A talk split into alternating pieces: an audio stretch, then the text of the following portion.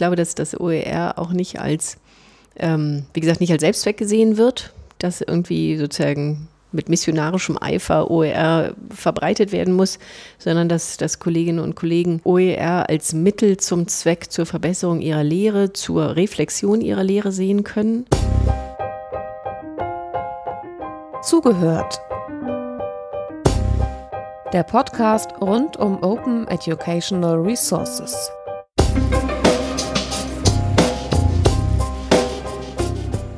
Herzlich willkommen zu einer neuen Folge von Zugehört, die heute aus Dresden kommt. In Dresden sind diverse Institutionen verbunden in einem Projekt, das heißt OER Sachs. Und ähm, wir werden über die Institutionen sprechen, aber vor allem über die Inhalte und Ziele von diesem Projekt. Ich würde mit einer Vorstellungsrunde beginnen. Im Podcast ist das immer etwas unhöflich. Der Gastgeber stellt nicht vor, weil der Zuhörer den Vorteil hat, man kann gleich die Stimme und die Person verbinden. Mögen Sie anfangen? Ja, gerne. Mein Name ist Anne-Lauber-Rönsberg. Ich bin Juristin. Ich habe eine Juniorprofessur hier in Dresden an der Juristischen Fakultät und meine Schwerpunkte sind im Bereich Urheberrecht und Medienrecht. Und äh, gerade mit der Frage der offenen Zugänglichkeit, des offenen Zugangs, Open Access, Open Educational Resources beschäftigen wir uns schon seit einiger Zeit. Ja, mein Name ist Aline Bergert. Ich war die letzten fünf Jahre E-Learning-Koordinatorin an der TU Bergakademie Freiberg und bin für die TU Bergakademie Freiberg im Projekt OER Sachs. Ähm, kümmere mich hier um einerseits ja, koordinative Dinge und auf der anderen Seite unterstütze ich im Projekt Didaktik. Ich glaube, die TU Dresden hat einen Ruf, dass man wenig erklären muss. Bei der Bergakademie Freiberg denkt vielleicht nur vereinzelt jemand mhm. irgendwo, was genau ist das?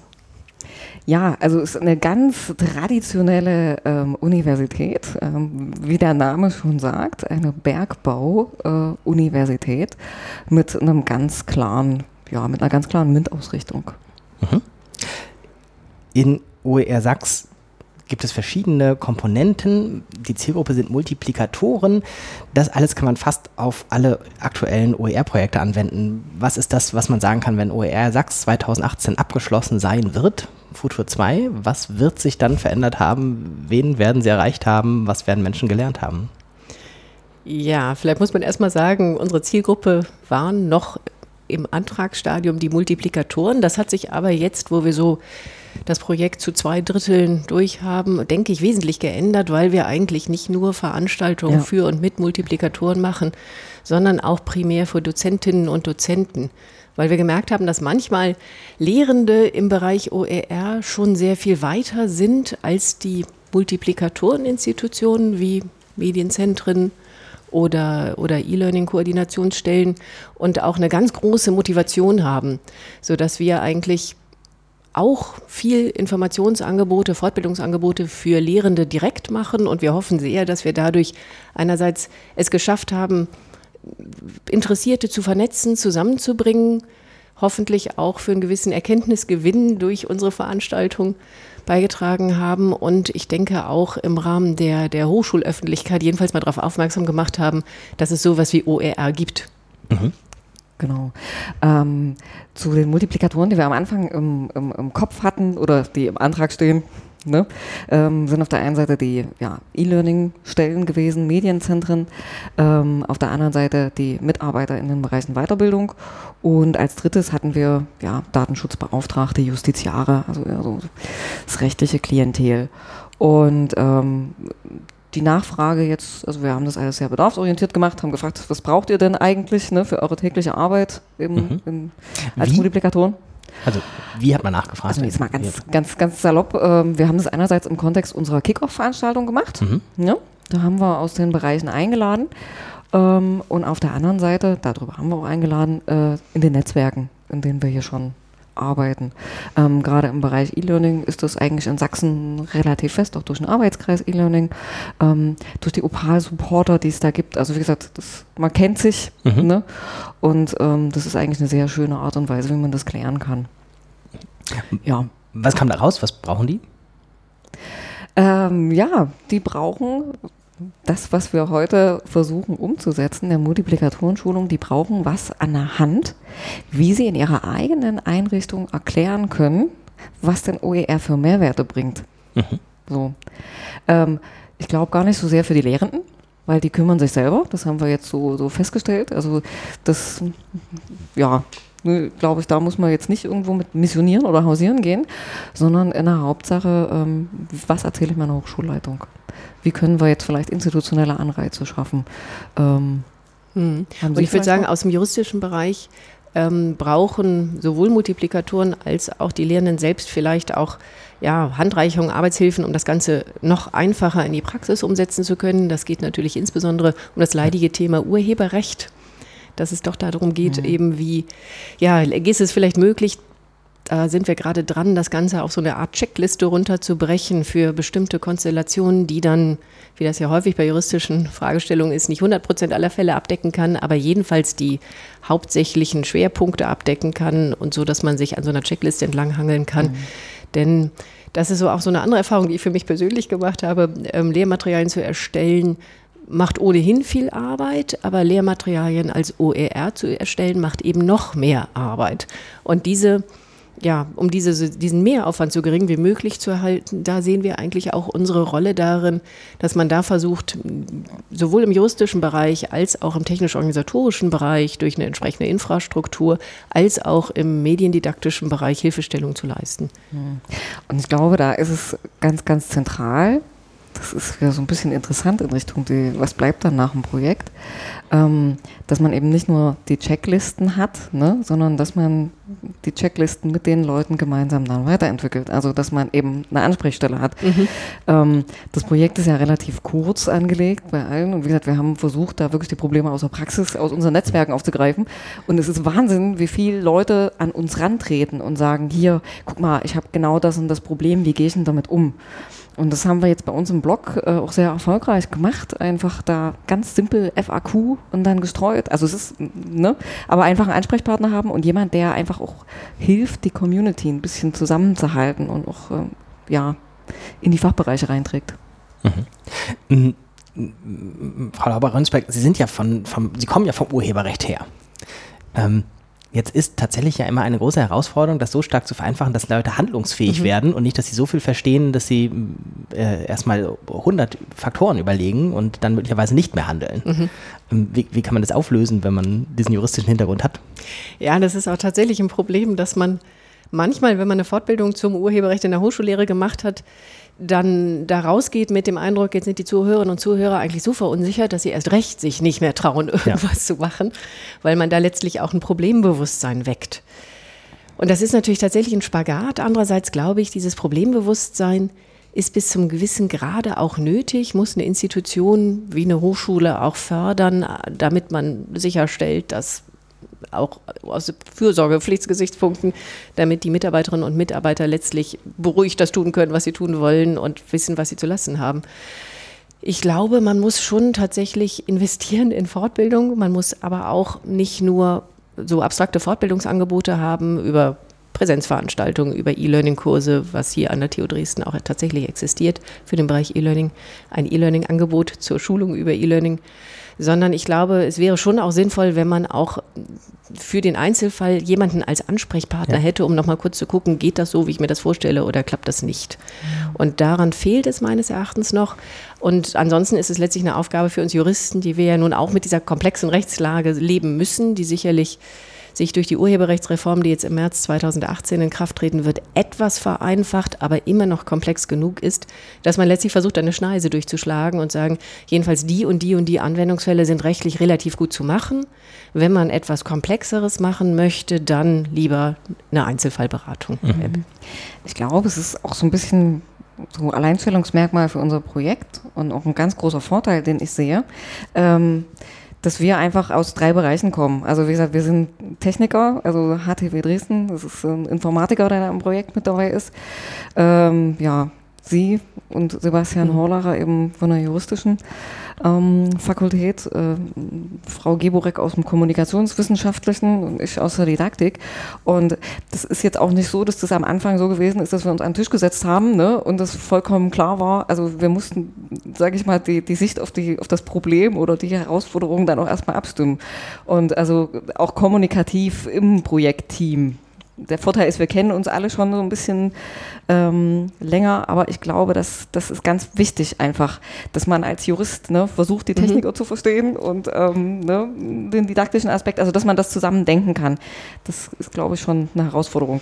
Mhm, wobei mir jetzt auch im Verlaufe des Projekts, also wir haben noch ein halbes Jahr Projektlaufzeit vor uns, doch immer deutlicher wird, ähm, wenn man OER begreift, nicht als Selbstzweck, sondern als ein Instrument im Rahmen der Hochschullehre, um Hochschullehre attraktiver zu machen, spannender zu machen, sowohl für die Studierenden als auch für die Dozenten und damit als ein Instrument, dann ist ein Schwerpunkt und eine Herausforderung schon noch weiterhin die mediendidaktische, medienpädagogische Fragestellung, was kann man mit OER alles machen?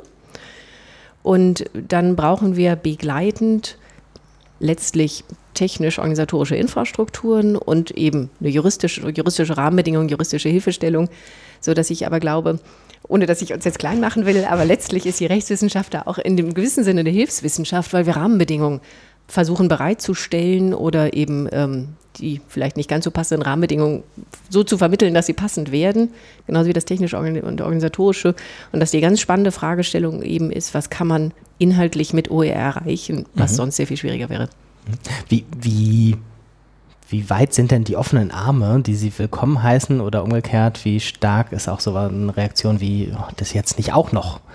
Also das ist ja so ein Spannungsfeld. Und wenn die Leute freiwillig zu Ihnen kommen, kommen vielleicht die Leute mit das jetzt nicht auch noch nicht. Das weiß ich nicht. Mhm. Ähm, mhm. ist die Frage, welche Ebene?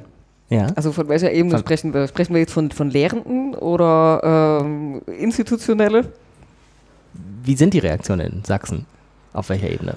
Oh, ich habe den Eindruck, bei den Lehrenden, die kommen tatsächlich dann, wenn sie OER als Lösung für ein Problem sehen. Also wir begleiten zum Beispiel gerade mit unserem Projekt ein anderes, ähm, ein, ein, eine Lehrveranstaltung im Bereich der Erziehungswissenschaften, die auf dem wie gesagt, ich bin keine Medienwissenschaftlerin, aber auf dem medienpädagogischen Pro äh, Ansatz Learners as Designers aufbaut, wo die Studierenden also aus vorhandenen Materialien neue eigene Materialien erstellen sollen. Und das wäre natürlich sehr schwierig, wenn man keine offenen Materialien nutzt. Und da wird OER als Chance und letztlich als Lösung gesehen. Im Bereich der ja, Verwaltungen habe ich schon manchmal den Eindruck, dass nicht speziell OER, aber E-Learning allgemein durchaus auch als Herausforderung gesehen wird. Ähm, das Ganze sozusagen juristisch abzusichern, ähm, ist sicherlich sehr viel schwieriger als das mit Papier mhm. und Stift und Lehrbüchern aus der Bibliothek war.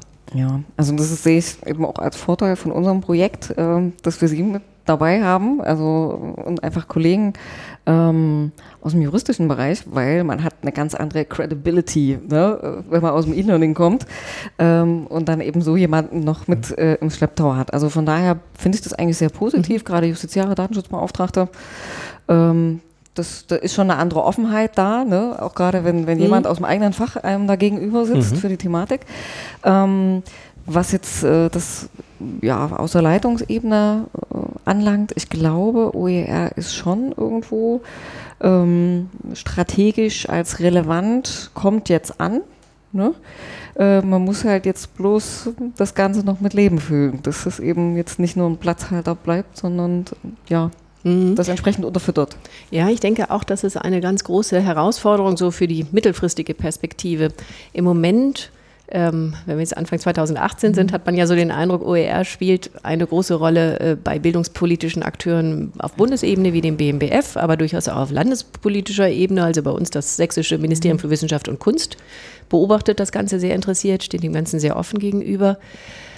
Dann andererseits auf der Ebene der Lehrenden gibt es viele, die haben schon OER gemacht, als es OER als Begrifflichkeit noch gar nicht gab. Also da haben wir auch ähm, eine Graswurzelbewegung mhm. in bestimmten Fachbereichen. Aber im Moment habe ich den Eindruck, dass diese mittlere Ebene, nämlich die institutionellen Leitungen, Universitätsverwaltungen, äh, sich sehr wenig positioniert haben, was sie von OER erwarten oder inwieweit auch eine Bereitschaft besteht, letztlich Ressourcen zu investieren in ja. OER. Da ist besonders interessant, da sehr dankbar dankbare Partner, was jetzt da äh, Infrastruktur, Anlagen, Dienste anlangt, sind die Universitätsbibliotheken.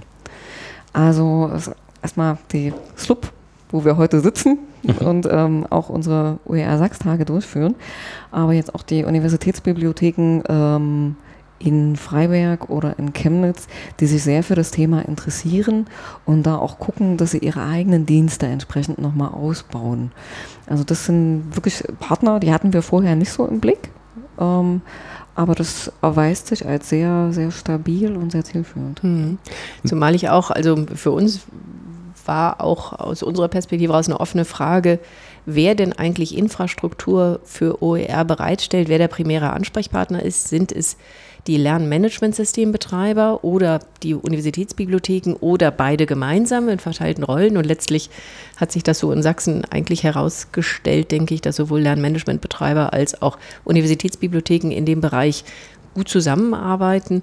So haben wir jetzt zum Beispiel ähm, auch über das Projekt und über andere Projekte sind wir gerade dabei, im, im Lernmanagementsystem, was hier in Sachsen genutzt wird, von den meisten sächsischen Hochschulen, ähm, Opal ein ähm, Bereich speziell für OER bereitzustellen, wo also Materialien von Autorinnen und Autoren hochgeladen und mhm. deutlich gekennzeichnet werden können mit freien Lizenzen, mit CC-Lizenzen, sodass man dadurch auch eine leichtere Auffindbarkeit, eine leichtere Sichtbarkeit erreicht.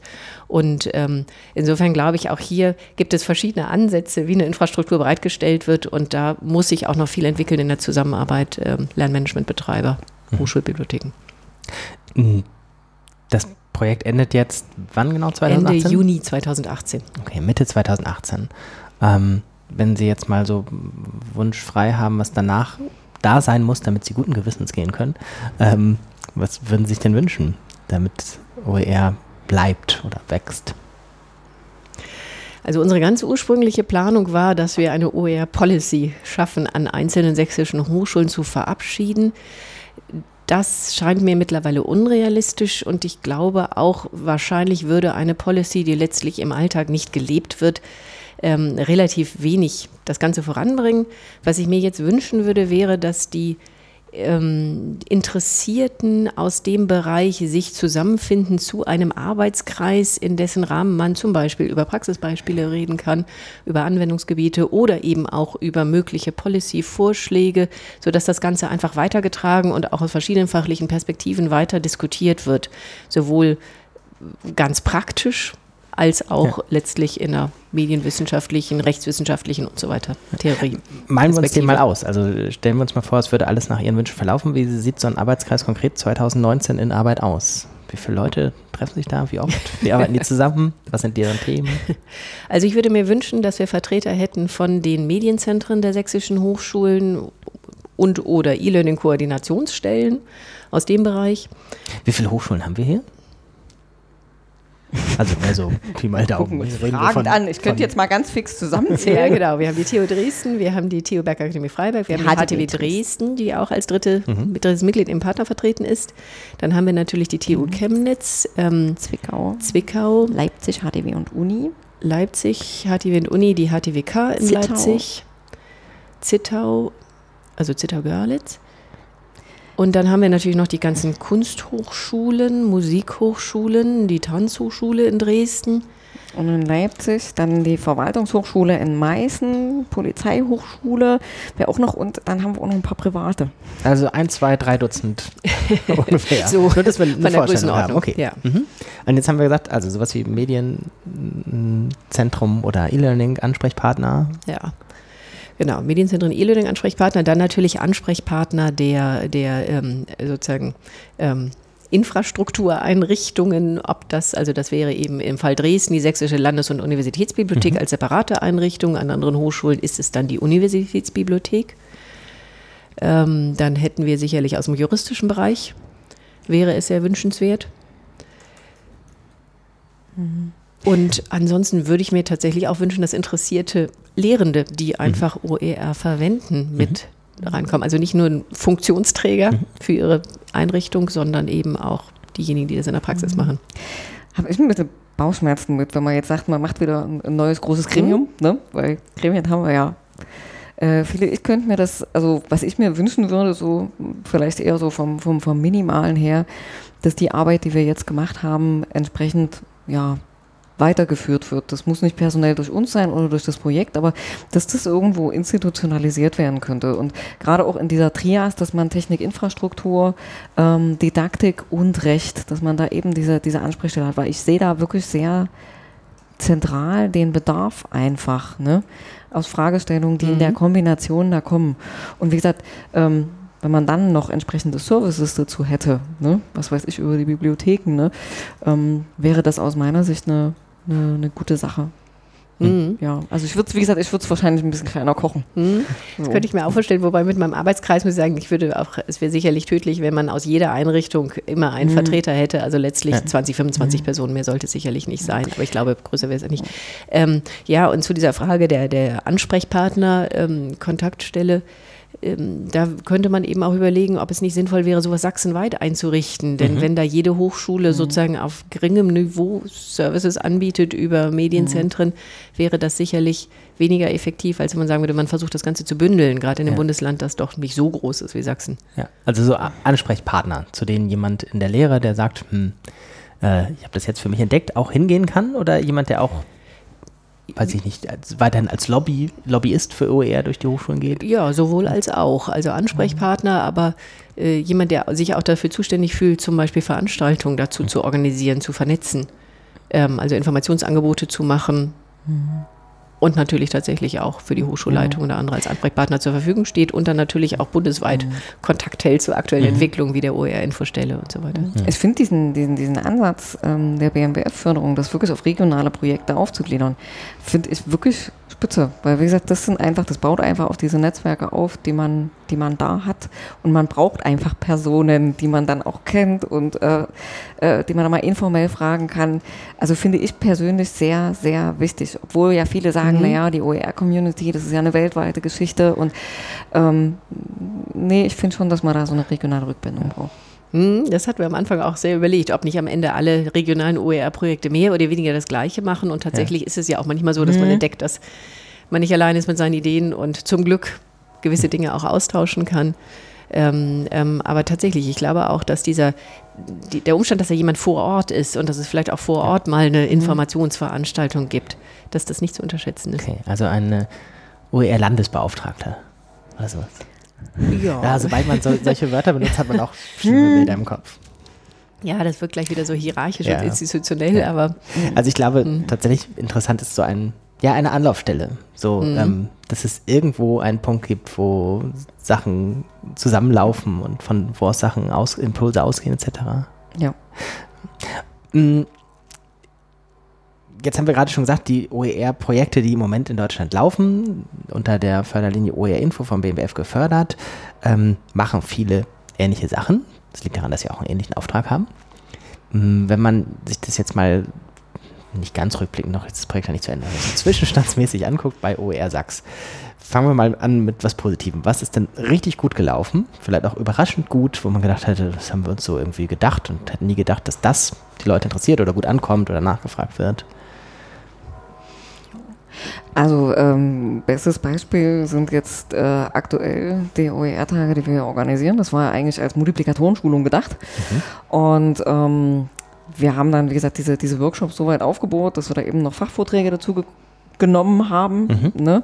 ähm, weil gerade aus der juristischen Fraktion da eben die Nachfrage kam, ähm, beziehungsweise es für Lehrende geöffnet haben die da einfach interessiert waren. Also das ist eine ganz positive Sache. Die Nachfragen, die von Lehrenden und von Studierenden kommen. Also das, äh, damit hätte ich jetzt auch nicht so gerechnet, ähm, dass die sich dafür so einsetzen, interessieren. Es ist eigentlich blöd, dass man daran nicht gedacht hat, ne? weil um die Studierenden geht es ja. Aber ähm, das finde ich sehr positiv. Ja, genau. Also wenn ich sehe, wir hatten bei unseren OER-Tagen am ersten Veranstaltungstag um die 90 Teilnehmerinnen und Teilnehmer. Das ist doch ähm, eine beachtliche Größe und auch beim, bei unserer Kick-Off-Veranstaltung, so dass man das Gefühl hat, äh, in Sachsen gibt es durchaus viele Interessierte. Ähm, dass das auf so eine Resonanz trifft, hat mich überrascht. Auch überhaupt, dass man mit unseren Angeboten nicht nur die Multiplikatoren erreicht, sondern die Lehrenden unmittelbar. Das finde ich auch sehr positiv. Genau. Und ähm, also jetzt so aus meinem Arbeitsbereich, eher so aus Didaktik, ähm, das sind so, so Gruppen von Leuten, die dann halt kommen und sich dann so gesammelt interessieren. Was weiß ich, ich hatte letztens eine, eine Anfrage, ähm, das war ja ein, ein, ein Workshop von äh, DAF-Lehrern, also DAF Deutsch als Fremdsprache, ähm, die gesagt haben, Mensch, wir haben da mal was von gehört und ähm, haben hier eure Kärtchen gefunden und das finden wir ganz toll. Und also, ähm, dass die Leute Was- sich organisieren, auf uns Was zukommen und die sagen, Kärtchen gefunden? Achso, ja, gute Nachfrage. Nee. Wir hatten ähm, ganz am Anfang einfach, um unser Projekt ein bisschen bekannt zu machen und einfach auch, um die Leute zu bitten, äh, an den Hochschulen uns eine Rückmeldung zu geben, ähm, was sie denn brauchen bezüglich OER, ähm, haben wir so, ja, äh, ja, so mm, Karten, Postkarten gestaltet mit eben so den typischen Örsprüchen. Das macht ja am Anfang von so einem Projekt auch total Spaß, dann erstmal alles rauszulassen, alle Öhrwortspiele. Also auf Papier. Auf Papier, ja. Und das haben die Leute gefunden und dann darüber tatsächlich auch Kontakt aufgenommen zum Projekt. Ja. Also es ist jetzt nicht so, dass wir äh, da irgendwie äh, Rückantworten hatten, ne? irgendwie so 50 in der Woche, aber ähm, ich wüsste jetzt fünf, sechs Anfragen, die konkret darauf zurückgehen. Für alle, die die jetzt nicht vor Augen haben, wie konkret kann man sich jetzt, wenn man ein, nur einen Podcast hört, also quasi blind ist, eine Sprüche-Postkarte vorstellen? Ja, also wie gesagt, ähm, ist halt einfach Gestaltung. Vielen Dank ans Medienzentrum in Freiberg dafür. Ähm, sind halt auf der einen Seite die, die klassischen Sachen, Gimme Möhr, ne, die da Genau. einfach als Sprüche stehen. Wem gehört's? Ja, Oder dann unsere mit schönen, lo unser lokal, sächsisches, mit lokal das müssen Sie sagen. ja, nee, sind ja nicht von hier. Nee, so, so Öhrschwerblöde. So Noch, noch mal eine Zeitlupe. Ja, Öhrschwerblöde, das ist diese. Ah, okay. Ja, Ja, Das beim heißt, zweiten Mal habe ich es verstanden. oh, Ja. ich werde blöde, Ja. weil irgendwas gerade nicht so läuft, wie man das will. Ja, also eigentlich ist es ziemlich platt, aber äh, ja, die Leute sehen es halt. Ja, genau. Sind die auch im Netz? Können wir die verlinken? Ja, die sind auf, Abbildung in, der auf unserem Blog. Ja, klar, das können wir Okay. machen. Oder äh, Urgent, was ist immer? Irgendwas ist immer, ja. Okay. Noch was auf der Seite total überraschend gut? Total überraschend gut. Ja, Also, vielleicht auch nicht nicht überraschend, überraschend. aber gut. Die Zusammenarbeit im Team finde ich sehr Mhm. gut, sehr interessant. Also auch so diese verschiedenen Perspektiven. Ähm, ja, auch nicht überraschend, aber dass 18 Monate als Projektlaufzeit sehr kurz sind. Mhm. Ähm, aber ansonsten überraschend gut. Ja, die Vernetzung auch mit, wie gesagt, Inf äh, St- St- Institutionen wie zum Beispiel hier der Sächsischen Landes- und Universitätsbibliothek äh, oder eben dem Lernmanagementbetreiber hier, also Opal, BPS Sachsen. Ähm, so diese, dieses Netzwerk, was dadurch entstanden ist. Dann auf der Schwierig-Seite. Was war überraschend schwierig oder hat nicht so funktioniert wie gedacht oder musste ganz neu geplant werden? Ja, vielleicht sind wir ein bisschen naiv an diese Policy-Diskussion rangegangen, weil wir uns gedacht haben, ach, so eine Policy zu verabschieden, ob man nun die Open Access Policy etwas erweitert, dürfte doch nicht so ein Problem sein.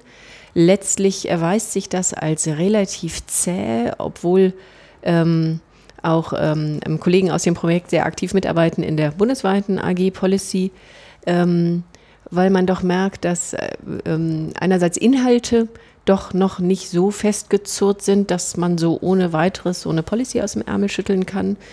Ähm, dass also ganz grundsätzlich Fragen erstmal geklärt werden müssen, auch für das Projekt, also zum Beispiel die Frage, wie weit ähm, ähm, ja, welche, auf welche Infrastruktur man setzt und so weiter.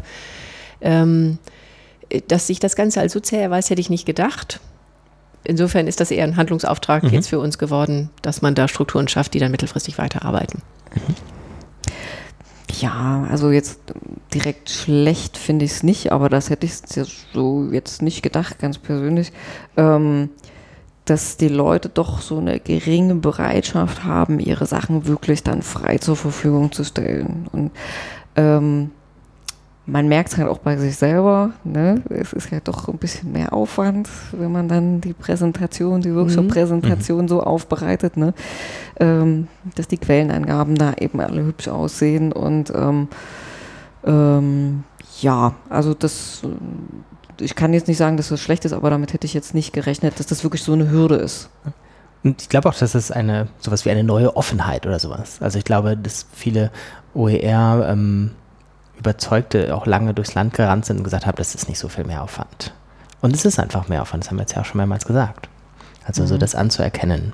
Ähm, Wobei man tatsächlich, glaube ich, wenn man ein bisschen mehr dran ist, Mhm. ähm, auch sieht, viel Mehraufwand ist gar nicht OER-bedingt, sondern dass man das überhaupt ordentlich macht. Ja, Mhm, Ähm, mhm. Denke ich auch. Der rein OER-bedingte Mehraufwand, der ist vielleicht beim ersten Mal da, aber danach amortisiert sich dieser Mehraufwand relativ schnell. Und für mich habe ich auch die Erfahrung gemacht, dass tatsächlich der Mehraufwand sich am meisten für mich lohnt. Also, dass ich später, irgendwann mal drei Jahre später, irgendwelche Folien von mir finde und die wiederverwenden kann, weil ich damals mir Gedanken gemacht habe, darüber irgendwie das sauber zu lizenzieren. Was, ähm, wenn ich Folien aus der Vor-OER-Zeit von mir finde, ich manchmal denke, hm, habe ich das gemacht oder habe ich das von woanders? Ähm, weiß ich dann tatsächlich schon oft bei, bei meinen eigenen Inhalten nicht mehr. Ähm, insofern denke ich manchmal, ich bin, äh, der, der zukünftige Jöran ist die erste Zielgruppe von einer sauberen Lizenzierung von Inhalten. Gut, was gibt es noch aus dem Gesamtprojekt, was die Welt erfahren muss? Ich meine, da gehören ja wirklich viele Sachen zu. Die Policy-Frage, die Schulungen, die Materialien, Metadaten, Infrastruktur, also ich bin jetzt ehrlich gesagt gar nicht so auf Welt ausgerichtet, sondern, also wie gesagt, äh, OER-Welt. nee, Die 425 Zuhörerinnen des Podcasts. So, also ich würde, ich würde mich einfach freuen, wenn das, was wir jetzt tun und machen, einfach noch mehr Leute, noch mehr Lehrende an den sächsischen Hochschulen erreicht. Also, Mhm. und das ist gar nicht so eine, so eine riesengroße Message, sondern das ist einfach bloß Information, dass die durchsickert. Ja, und ich glaube, dass das OER auch nicht als, ähm, wie gesagt, nicht als Selbstzweck gesehen wird, dass irgendwie sozusagen mit missionarischem Eifer OER verbreitet werden muss, sondern dass, dass Kolleginnen und Kollegen ähm, OER als Mittel zum Zweck zur Verbesserung ihrer Lehre, zur Reflexion ihrer Lehre sehen können und damit das als ein Instrument letztlich auch äh, ja, eine selbstverständliche Option werden kann und nicht mehr so ein Exot wie im Moment wahrscheinlich in den meisten Bereichen noch. Ähm, was ich zum anderen, was ich auch bei uns im Projekt eigentlich ganz, ähm, ganz vorteilhaft finde, nach meiner Erfahrung jedenfalls mit sächsischen E-Learning-Projekten ist es manchmal so, dass die Hauptakteure in solchen Projekten ähm, Kollegen von den Medienzentren sind, die nur begrenzt in den normalen Lehrbetrieb, also sozusagen in den Mühen der Ebene tätig sind, sondern im Prinzip von der fachwissenschaftlichen Warte aus fachwissenschaftlich analysieren können, was wäre wünschenswert, selbst aber vielleicht, wenn ich sehe, unsere, unsere ähm, Lehrkräfte an der, an der Universität, die haben zum Teil auch 16 Semesterwochenstunden zu unterrichten, die Kollegen von den Fachhochschulen auch, die anderen zumindest bei einer vollen Stelle 8 Semesterwochenstunden oder 4 Semesterwochenstunden. Da hat man wohl auch nicht die Zeit, jede Lehrveranstaltung bis ins letzte Detail zu planen. Und dass es manchmal auch ähm, ein Mehrwert ist, wenn man Angebote macht, die sich eben nicht an die Elite oder Ja. an diejenigen richtet, die wirklich sozusagen schon ganz viel investiert haben, sondern in denjenigen, die wirklich in den Mühlen des Alltags feststecken und da an so einem kleinen Rädchen vielleicht drehen möchten, ohne dass es ganz viel mehr Arbeitsaufwand ist. Dass man also Betroffene, und in dem Fall würde ich mich tatsächlich auch als Betroffene zählen, weil ich eben eigentlich ganz, also sozusagen ganz normal in den Lehrbetrieb eingebunden bin, mit involviert sind.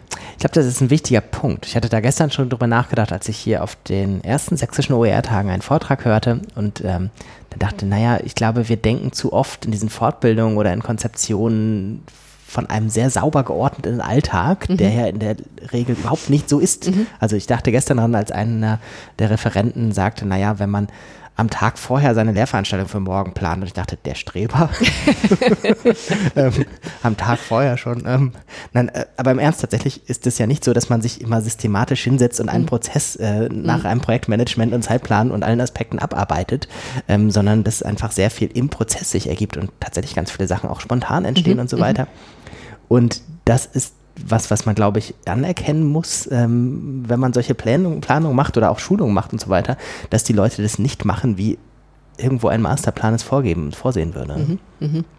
Ja, Also, das entspricht genau meiner Erfahrung. Lehre ist unordentlich. Ja, Lehre ist unordentlich und das ist ja auch, macht vielleicht auch manchmal eine gute Lehre aus, dass man spontan auf Bedürfnisse der Studierenden eingehen kann und nicht einen vorher festgelegten Plan hat. Und ähm, vielleicht auch aktuelle, aktuelle Themen noch mal kurzfristig reinnehmen kann. Und da sieht man natürlich, dass so Vorstellungen wie, ähm, man fragt erstmal beim Verlag an, ob der Verlag ein adäquates Angebot hat, bevor man dann etwas aufgrund einer gesetzlichen Nutzungserlaubnis urheberrechtlich nutzen dürfte, dass solche Vorstellungen sicherlich manchmal möglich sind, aber häufig eben auch an der Realität vorbeigehen oder jedenfalls so ein starres Korsett bieten, dass man nicht mehr flexibel sich darauf einstellen kann als Lehrender. Ähm, ja, das finde ich, finde ich sehr wichtig. Und, und ich glaube eben, wenn ich mir so den Stellenwert der Lehre ansehe, also wir alle haben ja auch unsere Tätigkeitsbeschreibung, ähm, da sieht man, wie viel Prozent der Arbeitszeit auf die Lehrtätigkeit ja. entfallen. Das sind so ähm, vielleicht bei einem normalen wissenschaftlichen Mitarbeiter 20 bis 30 Prozent. Ähm, da sind nicht so richtig viel Zeiten für die Vor- und Nachbereitung der, Ver der Veranstaltung eingeplant. Das heißt auch letztlich, was für einen Stellenwert hat Lehre denn bei uns? Ähm, das ist eben ein Tätigkeitsfeld neben der Forschung, Drittmittelakquise, Verwaltungsaufgaben, Koordinationsaufgaben und so weiter. Und deswegen muss, müssen die Lösungen, die über OER möglich sind, eben auch so sein, dass sie sich in, diese Zeit, in dieses zeitliche ja. Budget einordnen lassen. Ja, ich glaube, das war noch ein wichtiger Punkt zum Ende. Noch was, was wir sagen müssen? Ansonsten, wo findet man mehr, nicht nur Mörchen, Postkarten, sondern Materialien etc.? Auf unserem Projektblog. Den verlinken wir natürlich. Genau. Der ist dann hoffentlich auch noch da, wenn das Projekt zu Ende ist. Das hoffen wir auch, auch wenn wir im Moment noch nicht absehen können, ob er noch weiter bedient wird, befeuert wird, aber jedenfalls werden wir uns bemühen. Genau, und die Inhalte definitiv. Also das ist das, was wir jetzt schon äh, mit den äh, entsprechenden Multiplikatoren zusammen weiterentwickeln mhm. und was sie auch nutzen. Machen vielleicht sozusagen jetzt als Werbeblock, bevor wir den Podcast schließen, dass Leute vielleicht auch gleich den Link anklicken danach. Was ist da zum Beispiel? Da ist also das, was äh, am meisten nachgefragt wird, ist das FAQ. Mhm. Ne? Äh, das schicken uns Leute einfach äh, ja, per Postkarte oder äh, per Mail oder über Twitter fragen, ähm, die wir dann beantworten. Ist ein bisschen ein rechtlicher Schwerpunkt drin mhm. an der Stelle, ähm, aber da sind auch schon sehr interessante Diskussionen da im Blog ähm, passiert. Ja. Schön. Ganz, ganz herzlichen Dank für das Gespräch. Alles Gute für das weitere Projekt, für das erste Halbjahr 2018 und ähm, wer weiß, bei welcher Gelegenheit wir uns wieder sprechen können. Danke soweit. Ja, danke. Das war Zugehört, der Podcast rund um Open Educational Resources. Weitere Informationen zum Podcast finden Sie unter www.open-educational-resources.de slash